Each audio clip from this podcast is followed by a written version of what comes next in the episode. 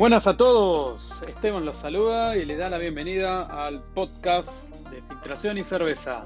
Bueno, siéntense cómodos y tráiganse una cerveza que ya comenzamos.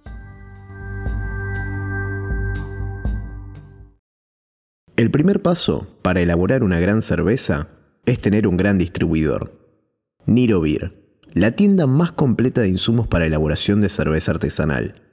Esperamos tu pedido en nirobeer.com.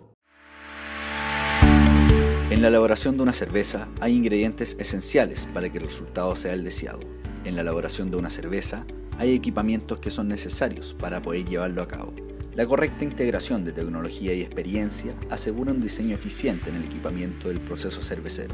En Taide conocemos de filtración, limpieza SIP, dosificación, carbonatación y más, dando la solución completa hasta la puesta en marcha. Conócenos en taide.com.ar.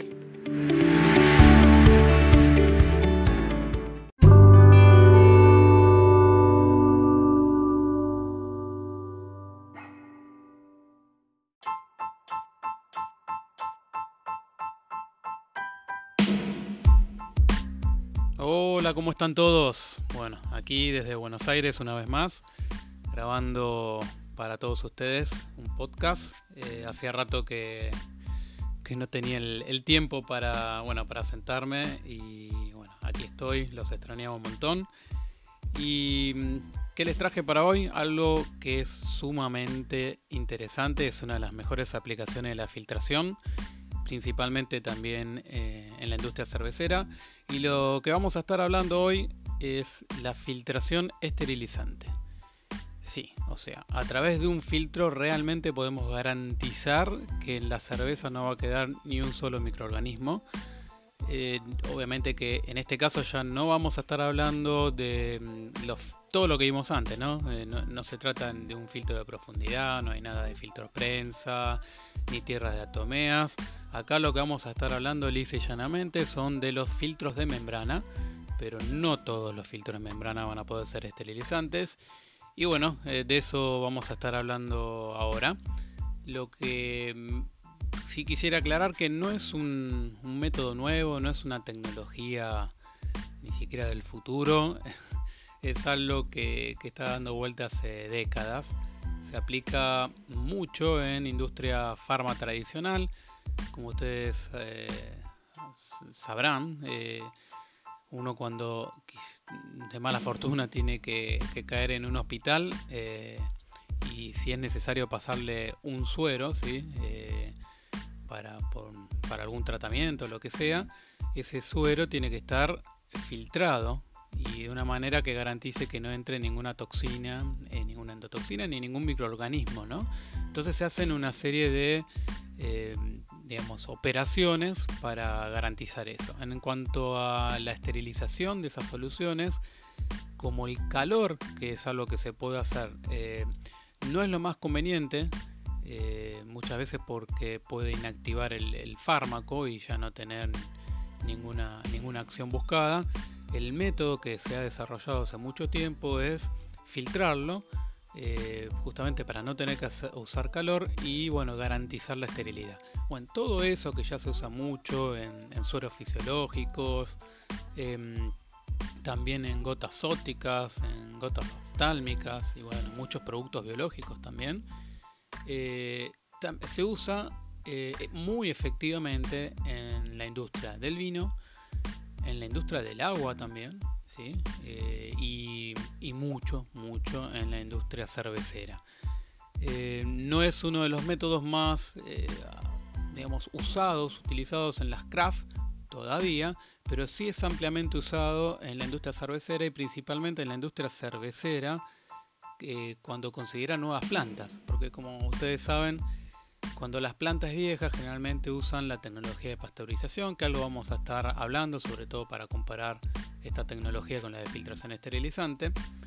Y, bueno, cuando uno, digamos, una empresa compra una planta, generalmente ya viene con un, una pasteurización tipo túnel y bueno, es, es, tanto lo que se requiere incluso para, para desinstalarlo que, lo dejan ahí. Pero cuando hacen un concepto de planta nueva, lo que se usa es la filtración esterilizante. Bueno, eh, si les parece, vamos a, a comenzar hablando de esta tecnología. Muy bien, muy bien. Y anteriormente decíamos que los filtros esterilizantes son filtros de membrana. Cuando usamos otros filtros, eh, por ejemplo los de polipropileno, el, micronaje puede ser muy, muy pequeño, pero nunca vamos a estar hablando, de un filtro esterilizante. ¿sí? Em, seguramente reducirá la carga eh, bacteriana, eh, nos puede limpiar bastante, pero esterilizantes cuando no hay microorganismos ya detectables, y ahora vamos a hablar cuál es la manera de, asegurarnos esto, pero no, no, vamos a estar hablando de un filtro esterilizante ahí. Entonces, sabemos que tiene que ser un filtro de membrana y que tiene que tener la posibilidad de ser esterilizante.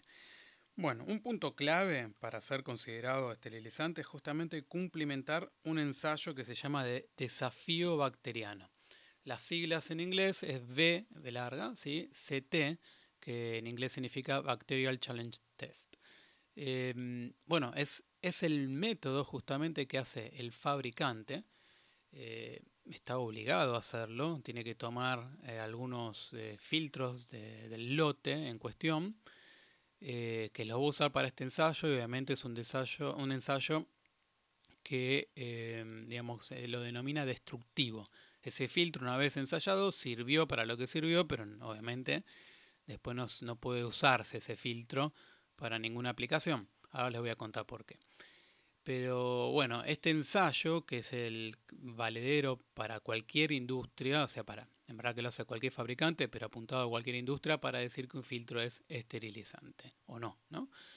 Bueno, es un, un ensayo que nos va a dar un valor, y es un, valor, es un parámetro básicamente que nos va a decir a nosotros si el filtro es esterilizante o no. Ese parámetro es el que se denomina LRB, Log Reduction Value, y es una, obviamente un valor de reducción logarítmica frente a una cepa con la que se va a testear ese filtro. ¿sí? Eh, cuando ese LRB es mayor o igual a 7 es que eh, vamos a considerar ese filtro esterilizante. ¿sí? Y, mm, y bueno, no se vuelvan locos, acá no hay que ser un genio de, las matemáticas, el concepto es eh, relativamente sencillo. Un LRB7 ¿sí? significa que vamos a estar reduciendo en 7 ceros eh, lo que estaba antes del filtro con respecto a lo que va a estar después del filtro. Em, a ver, lo que podemos hacer es un, un ejercicio práctico para que vean de qué se trata esto. Bien, em, por ejemplo, si se testea un líquido ¿sí? con mil unidades formadoras de, de colonias por mililitro, y a la salida del filtro se va a reducir a 10 unidades formadoras de colonia por mililitro, vamos a decir que de, de 1000, ¿sí? que tiene 3 ceros, pasamos a un cero, que es el 10, por tanto, ¿cuánto bajaron? Dos ceros. O sea, dicho de otra manera, ese sería un ejemplo donde el LRB es igual a 2. ¿Sí? ¿Me siguen? Bueno, ese concepto que es así bien de sencillito, ténganlo en la cabeza que lo vamos a usar más adelante para completar el concepto. Vamos a hablar un poquito ahora de los micronajes. Creo que la gran mayoría habrá alguna vez escuchado eh, el, número 0,2 o 0,22 micrones, eh, muy asociado a la filtración esterilizante. Esto en parte es verdad, pero le falta un componente más para decir que es esterilizante. Y un dato conceptual que vamos a ver que no todos los 0,2 micrones necesariamente son los filtros esterilizantes que voy a poder utilizar.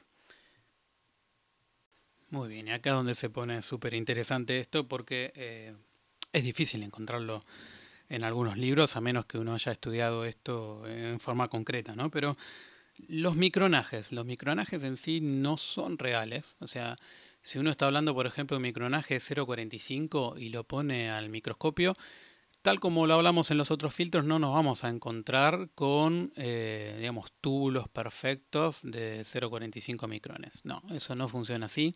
Sí hay un caso en donde se aproxima bastante eso, que es para otra aplicación, es para microscopía, en donde, bueno, una membrana se puede llegar a impactar con esferas, ¿sí? de, oro, que, que, bueno, que perforan el material y, bueno, eh, con una densidad de poro baja pueden lograr que el, digamos, los poros sean casi perfectos como uno quisiera. Pero bueno, no estamos hablando de eso, este es otro método de producción de estas membranas, con lo cual no, no es que existe ese, ese tamaño de micronaje, sino que acá viene justo lo más interesante.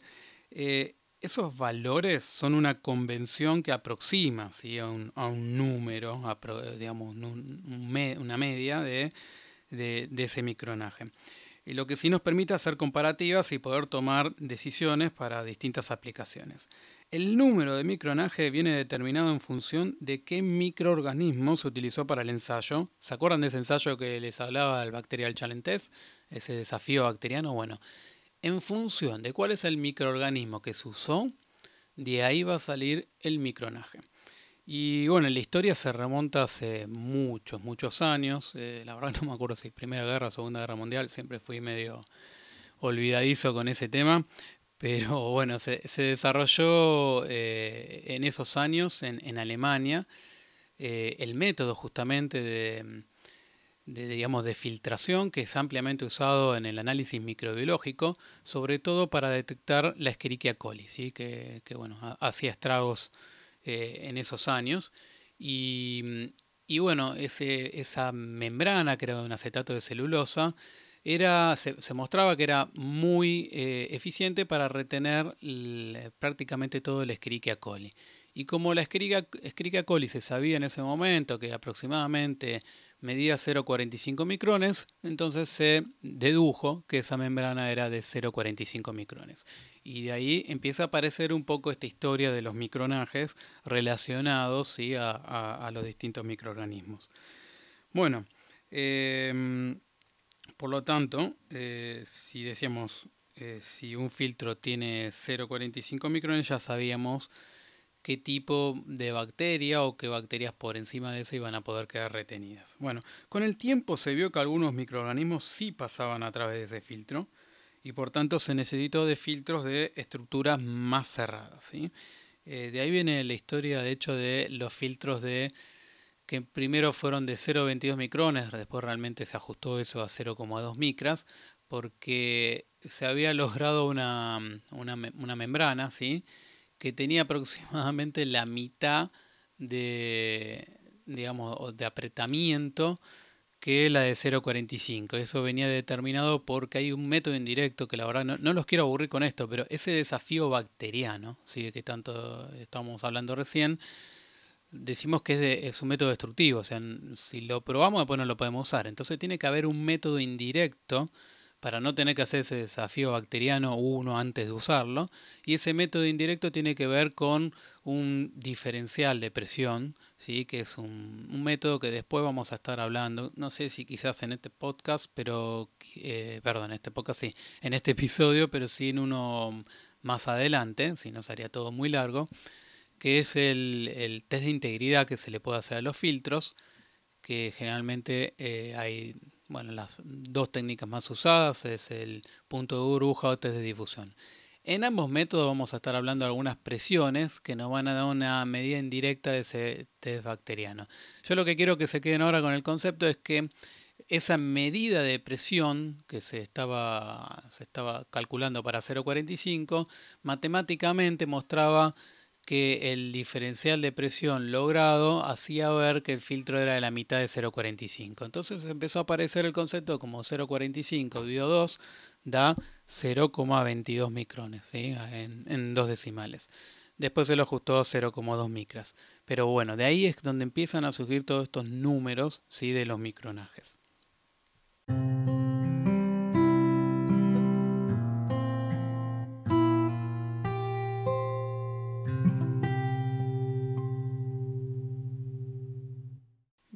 Hablando de cuáles son los microorganismos, Bueno, tenemos lo siguiente. Si, si la prueba se hace con Serratia marcellens o Lactobacillus linneri, será un filtro de 0,45 micrones. Solamente por eso. Si se testea con Brebundinona diminuta, eh, que es mm, antes se la denominaba pseudomona, bueno, eh, será de 0,2 micrones. Y si es con un acoleplasma linderi, será de 0,1 micrones. Este último es porque, bueno, se ha visto sobre todo en, filtraciones que, requieren sueros, ¿sí? estamos hablando ahora del suero de, la sangre. Eh, una de las de los contaminantes que puede haber ahí eh, es el micoplasma, ¿no? Entonces eh, ya hizo falta hacer todavía un, un filtro que sea esterilizante para esa aplicación porque el micoplasma es tan tan tan pequeñito que incluso puede eh, pasar los filtros de 0,2 micrones que son los que ampliamente se usan en la industria farmacéutica tradicional. ¿no? Bueno, eh, decimos entonces que en el caso de la industria farmacéutica tradicional un filtro 0,2 micrones con un LRB mayor a 7 es considerado esterilizante. Y en el caso del vino y cerveza, dado que cualquier contaminante típico de ellos, pediococo, lactobacilo, bueno, ustedes saben todos los contaminantes eh, que podemos encontrar ahí, eh, hacen que, bueno, que, esté bien tomar al lactobacilo linderi como, digamos, eh, microorganismo de prueba porque es el más pequeñito de todos los que podríamos encontrar en una flora ¿sí? contaminante de nuestro proceso cervecero. Entonces, en ese caso, con un filtro de 0,45 micrones, pero que tenga un LRB mayor a 7, ya es considerado esterilizante para esa industria.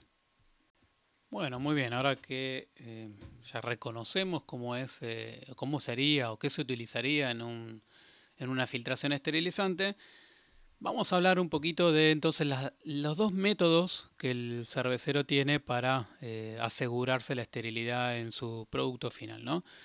Eh, la filtración esterilizante, ¿sí? Y en la otra mano tenemos la pasteurización. La pasteurización hay, digamos, de dos tipos. Está la pasteurización túnel, ¿sí? Donde, bueno, todas las, botellitas y las latas ya, ya llenadas pasan por por un túnel, si están como en una cinta y van pasando por dentro de un túnel que lo que hace es que vaya variando la temperatura según como es el método de, pasteurización, ¿sí? donde uno tiene que ahí eh, controlar las unidades de pasteurización. Eh, en el caso de la pasteurización flash, eh, bueno, eso es previo al llenado, ya sea de, barriles, latas o botellas, lo que se hace es pasar por cañería y en esa cañería, que va hacia la llenadora, es donde se produce la pasteurización. ¿sí? Em, esos son los dos métodos. El primero de ellos, el, de túnel, es realmente un método em, que uno preferiría no hacerlo. Obviamente una craft no lo puede hacer. Esto es para muy grandes volúmenes, lo vemos en las, en las cervecerías industriales. Y digo que preferirían no hacerlo primero porque ocupa muchísimo espacio. El costo energético es, realmente alto y ni hablar del consumo de agua que esto requiere. Entonces, como todas las industrias cerveceras y muchas industrias en realidad, no solo la cervecera, eh, digamos, van por un concepto eh, verde de no agotar los recursos. La verdad que tienen muchas, eh, muchos incentivos y por objetivos, obviamente, para bajar todo lo que es el consumo energético y el consumo también de, digamos, de, lo no renovable, ¿no? como es el, caso del agua. pero más allá de todo esto, la pasteurización ¿sí? tiene, tiene una, contra. La, contra es que usa justamente eh, alta temperatura para hacer su proceso, su esterilización, y esa alta temperatura en, un, en una cerveza que uno obviamente quiere que esté, esté muy rica y que básicamente no tenga ningún, ninguna alteración de cómo fue ideada, eh, sabemos que va a, generar digamos, cambios a, a nivel organoléptico digamos, algunos sabores a cocido. Eh, uno además se tiene que asegurar de que tiene que haber habido una buena prefiltración de eso para que no queden levaduras. Las levaduras, digamos, cocinadas ahí dentro, obviamente que, van a generar algo. Y también el tratamiento de, de calor lo que hace es quitarle algún atributo que nosotros siempre marcamos como bueno que tienen las cervezas, sobre todo artesanales, que es el, complejo vitamínico. ¿no? Entonces, eh, tanto la vitamina B1 como B2 eh, se van a ver disminuidas por este, por este proceso. Eh, la, pasteurización además es compleja en el sentido de que la dosificación ¿no? de estas unidades de pasteurización hace que sea por momentos compleja, ¿sí? tiene que estar muy bien automatizada, porque si no, ante algunos cambios, sí, de, mismo de, caudal o porque no se llegó por momentos a, digamos, a la temperatura adecuada, hace que el proceso en sí no sea robusto y nos encontremos con que realmente no logró la, esterilización. Y eso es lo que muchos habrán notado, muchos productores, incluso también eh, digamos, los consumidores ¿no? de, de, cervezas que hemos visto en latas, sobre todo, que eh, nosotros pensamos que están pasteurizadas. De hecho, el, productor seguro que cree que está pasteurizada porque debe haber pagado por, un proceso para que se lo hagan. Básicamente esto se, terceriza para, las craft y habrán visto que están contaminadas. Bueno, esto es porque la verdad el proceso en sí eh, necesita un control muy delicado y bueno, muchas veces no se tiene. Y lo peor de, esto de la pasteurización es que no tienen una red de seguridad, ¿no? Por así decir. uno no está pasado de unidad de pasteurización porque la verdad que eh, podría perjudicar aún más el, producto. Bueno, eh, hablando de la filtración esterilizante, eh, es una tecnología que hoy por hoy está aplicada, como decía, a las cervecerías industriales, cervecerías grandes, pero que ya hay, digamos, experiencia en pequeños volúmenes.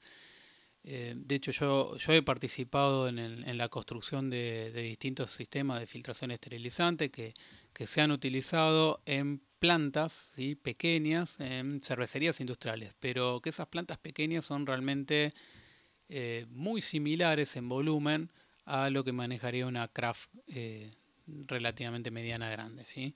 No es algo algo difícil de hacer, funciona muy bien ese sistema, lo interesante es esta filtración esterilizante, que también se llama filtración en frío, justamente porque se hace a, temperaturas muy bajas, entre 0 y 2 grados, eh, no hay obviamente ninguna alteración organoléptica.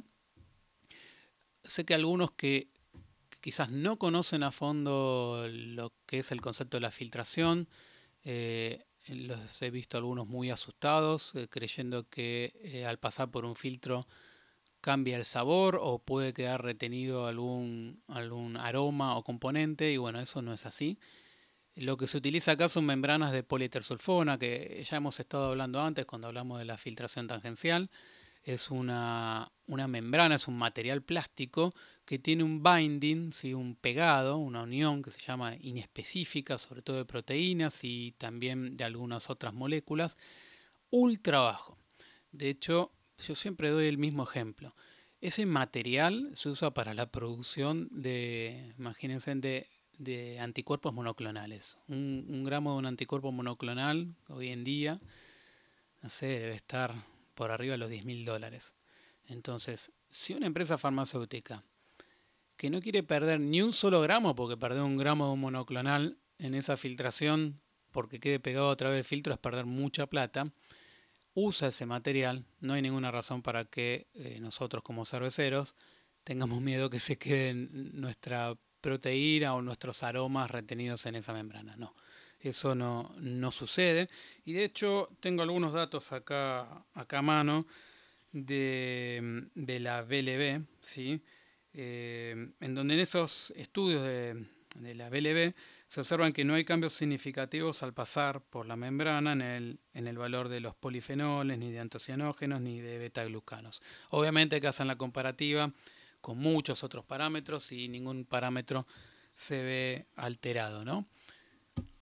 Bien, y como para completar la idea, ¿dónde es que se pone este filtro esterilizante? Bueno, de una manera muy sencilla, obviamente estos son cartuchos que van dentro de una carcasa.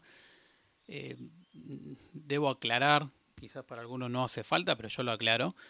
No existe un filtro, un cartucho que nos digan que es de determinado micronaje, 0,2 o 0,45 micrones, esterilizante y que en la unión, digamos, del encastre de la carcasa sea doble eh, ¿no? O sea, con los extremos abiertos y planos. Sí o sí tiene que ir con doble O-ring, ¿sí? Porque es la, la, garantía microbiológica, de eso, de eso estamos hablando en esta aplicación. Entonces, si no viene con un doble sello para evitar cualquier bypaseo al filtro, no, no es un filtro digno de llamarlo esterilizante. Bueno, dicho esa aclaración, ese filtro esterilizante que va en una carcasa, se tiene que poner entre lo que es el BBT y la línea de llenado. Em, como sabemos no va a haber ningún shock ni cambio térmico, se va a trabajar a contrapresión ¿sí? en, CO2 y bueno, lo que va a hacer es retener microorganismos y partículas. Ese filtro esterilizante sí es recomendado que justo previo a él se ponga un prefiltro. ¿sí? Ese prefiltro puede ser tranquilamente de un filtro de profundidad, como los que hablamos antes, un filtro trap, ¿no? De polipropileno, puede ser generalmente de 3 micrones.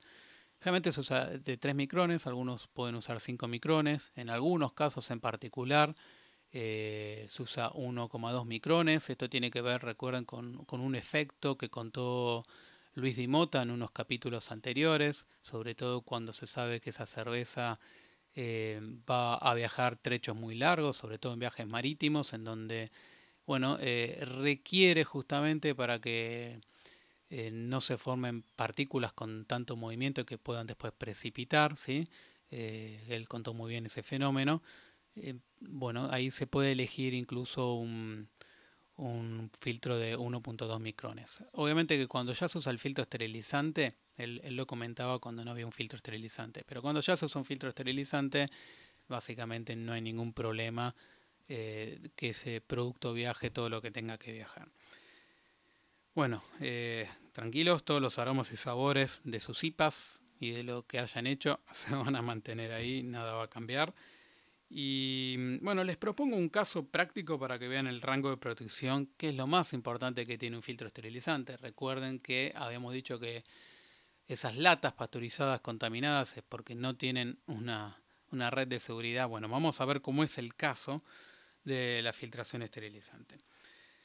Eh, bueno, como sabemos, vamos a tomar un caso bien, bien real. ¿no? En un BBT el nivel de contaminación que podríamos encontrar es de aproximadamente un máximo, ¿no? diríamos de 200 bacterias cada 100 mililitros. Y bueno, vamos a hacer el siguiente supuesto. ¿sí? Se usa un filtro de 30 pulgadas durante 16 horas a un caudal de 10 hectolitros hora.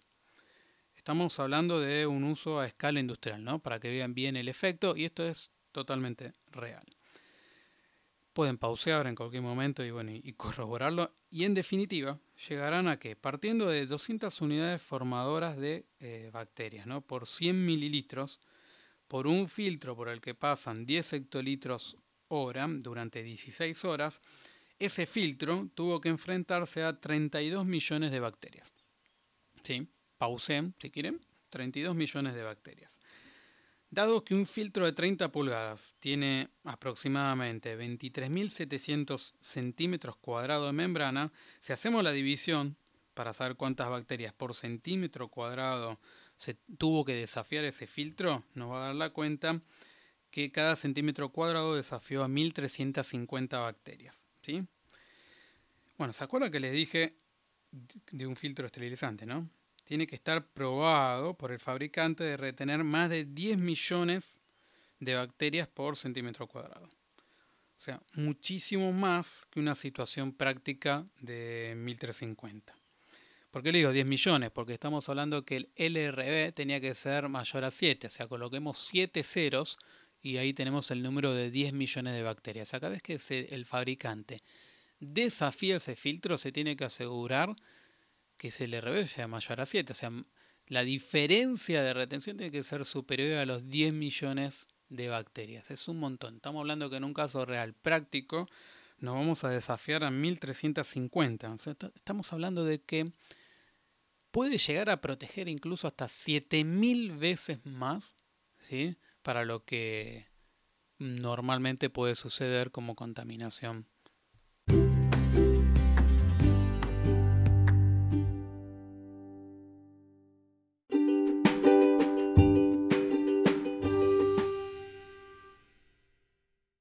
Bien, y algo más que quería agregar es cómo saber si es económicamente viable que el, el proceso de filtración. ¿sí? Porque los filtros en sí lo que hacen, su objetivo es, es retener, o sea, los filtros se van a tapar, van a filtrar lo que sea, pero se van a tapar. Entonces tenemos que tener una idea más o menos ¿no? de eh, algunas variables, no son muchas, se los adelanto, son tres variables, vamos a estar hablando de la turbidez, eh, la concentración de beta-glucanos y la viscosidad que, va, que tiene la cerveza, como para saber si eh, el filtro se va a tapar mucho o no, si va a poder ser reutilizado eh, muchas veces o no. Y bueno, los valores de esos tres parámetros, decimos que la turbidez tiene que estar por debajo de un EBC, o sea, igual o por debajo de, una unidad ¿no? de EBC. La viscosidad igual o por debajo de 1,5 centipoa. Y después está el nivel de beta-glucanos que tiene que estar por debajo de las 100 partes por millón, 100 miligramos por litro. ¿no? ¿Por qué digo esto? Sobre todo hay que tener en cuenta el contenido de beta-glucanos, porque un contenido elevado de esta sustancia va a producir dos efectos no deseados. Uno es la desnaturalización por una temperatura, eh, esto es por encima de los 75 grados, que lo que va a hacer es formar una capa irrecuperable de una goma ¿sí? que, forma en la superficie de la membrana. Ya sabemos que el proceso de filtración es en frío, eh, pero decimos esto de la temperatura porque em, al filtro para recuperarlo hay que hacerle un, proceso de lavado y bueno, hay, hay digamos momentos de ese lavado que después lo vamos a ver más adelante eh, donde se tiene que usar temperatura. Entonces bueno, eso es lo que hay que tener en cuenta porque si no la recuperación de ese filtro va a ser menor. Y el otro efecto es el efecto cizalla o de corte de, las bombas, ¿no? Eh, en donde eh, lo que produce es como un fenómeno de calentamiento eh, al pasar por la bomba que puede llegar a digamos, formas a goma si hay mucha, mucho beta-glucano y lo que va a hacer es colmatar el filtro rápidamente. ¿sí? Así que esos son los únicos cuidados que deberíamos tener. Y bueno, creo que hasta acá es es suficiente por este episodio, así se quedan pensando un poco más acerca de esta alternativa, que debo decir que eh, no, no, es recomendable una filtración esterilizante cuando estamos hablando de una nano cervecería, ¿no? Porque acá ya tenemos que hablar de un volumen mayor, generalmente este filtro esterilizante tiene que estar unido con una, llenadora que sea séptica, ¿no? Por eso estamos hablando de que eh, forma parte de una inversión que, ya está en la fábrica, que normalmente ya está cuando tienen una línea de llenado, ¿no? Porque, digamos, del filtro va a salir estéril, pero si después no podemos asegurar la total esterilidad desde el filtro al envasado, digamos que es plata, plata perdida. Por eso generalmente esto sí se da como una muy buena alternativa, muy económica también, eh, para aquellas eh, digamos, micro cervecerías ya de, mayor volumen, obviamente las cervecerías industriales, y, y lo hace muy útil sobre todo cuando estamos hablando de los barriles, ¿no? O sea, poder hacer una filtración esterilizante para el llenado de los barriles esto es algo eh, que realmente funciona muy bien. Sabemos que esos barriles en un túnel de pastorización no es lo que se, se hace. Eh, la mayoría directamente ni siquiera, eh, digamos, filtra o pastoriza lo que va a barriles porque se entiende que va a ser consumido dentro de muy poco tiempo. Pero bueno, en épocas de pandemia y demás sabemos que no es lo más habitual, uno debería garantizar que esos barriles puedan estar al menos seis meses bien. Y, bueno, la filtración esterilizante es muy sencillo de colocar en la línea de llenado de barriles, por ejemplo. ¿no?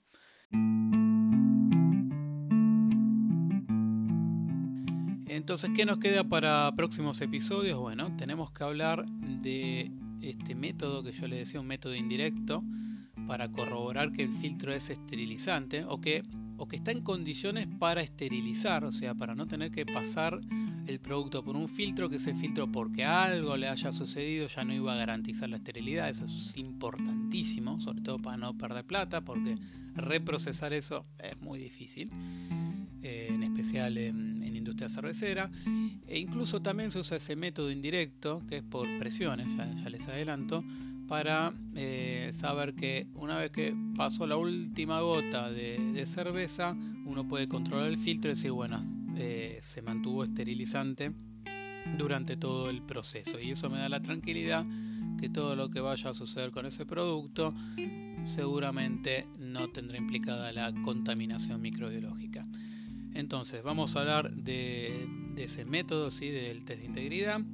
Y bueno, nos quedó también por delante eh, algunas otras cuestiones, como cómo se utilizaría, el automatismo, hablar un poquito del automatismo que tendría un sistema como este, ya estaríamos hablando de un sistema, y, y bueno, cómo, cómo se lavan esos filtros y bueno, algunas otras cosas, ¿sí? que seguramente ustedes me podrán ayudar porque si esto, y ojalá sea así, les genera más dudas o cosas que quisieran que también fuera preparando para los próximos episodios, bueno, eh, me lo pueden hacer. Saben todos que cada vez que me han eh, consultado al email he podido responder, he también recibido llamados con mucho gusto y cada vez que, que siento que puedo ayudar, a mí me pone más contento. Lo único que les pido es en lo posible, si pueden dejar las consultas en el blog que está en la página de nasterea.com.ar para que su consulta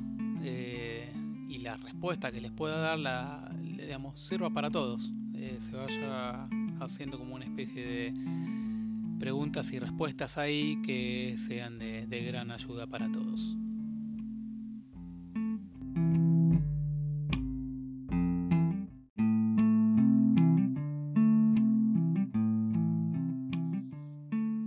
Bueno, ha llegado el momento de decir adiós. Espero que les haya gustado. Suscriban, compartan y nos vemos en el siguiente episodio. Para contactarme me pueden escribir a emedina.nasterea.com.ar y recuerden, un hombre inteligente aprende de sus errores y un hombre sabio, además, aprende de los errores de los demás. Hay cientos de formas de hacer una gran cerveza pero hay una sola para tener los mejores insumos. Niro Beer, la tienda más completa de insumos para elaboración de cerveza artesanal. Esperamos tu pedido en nirobeer.com. La correcta integración de tecnología y experiencia asegura un diseño eficiente en el equipamiento del proceso cervecero. En Taide conocemos de filtración, limpieza SIP, dosificación, carbonatación y más dando la solución completa hasta la puesta en marcha. Conócenos en taide.com.ar.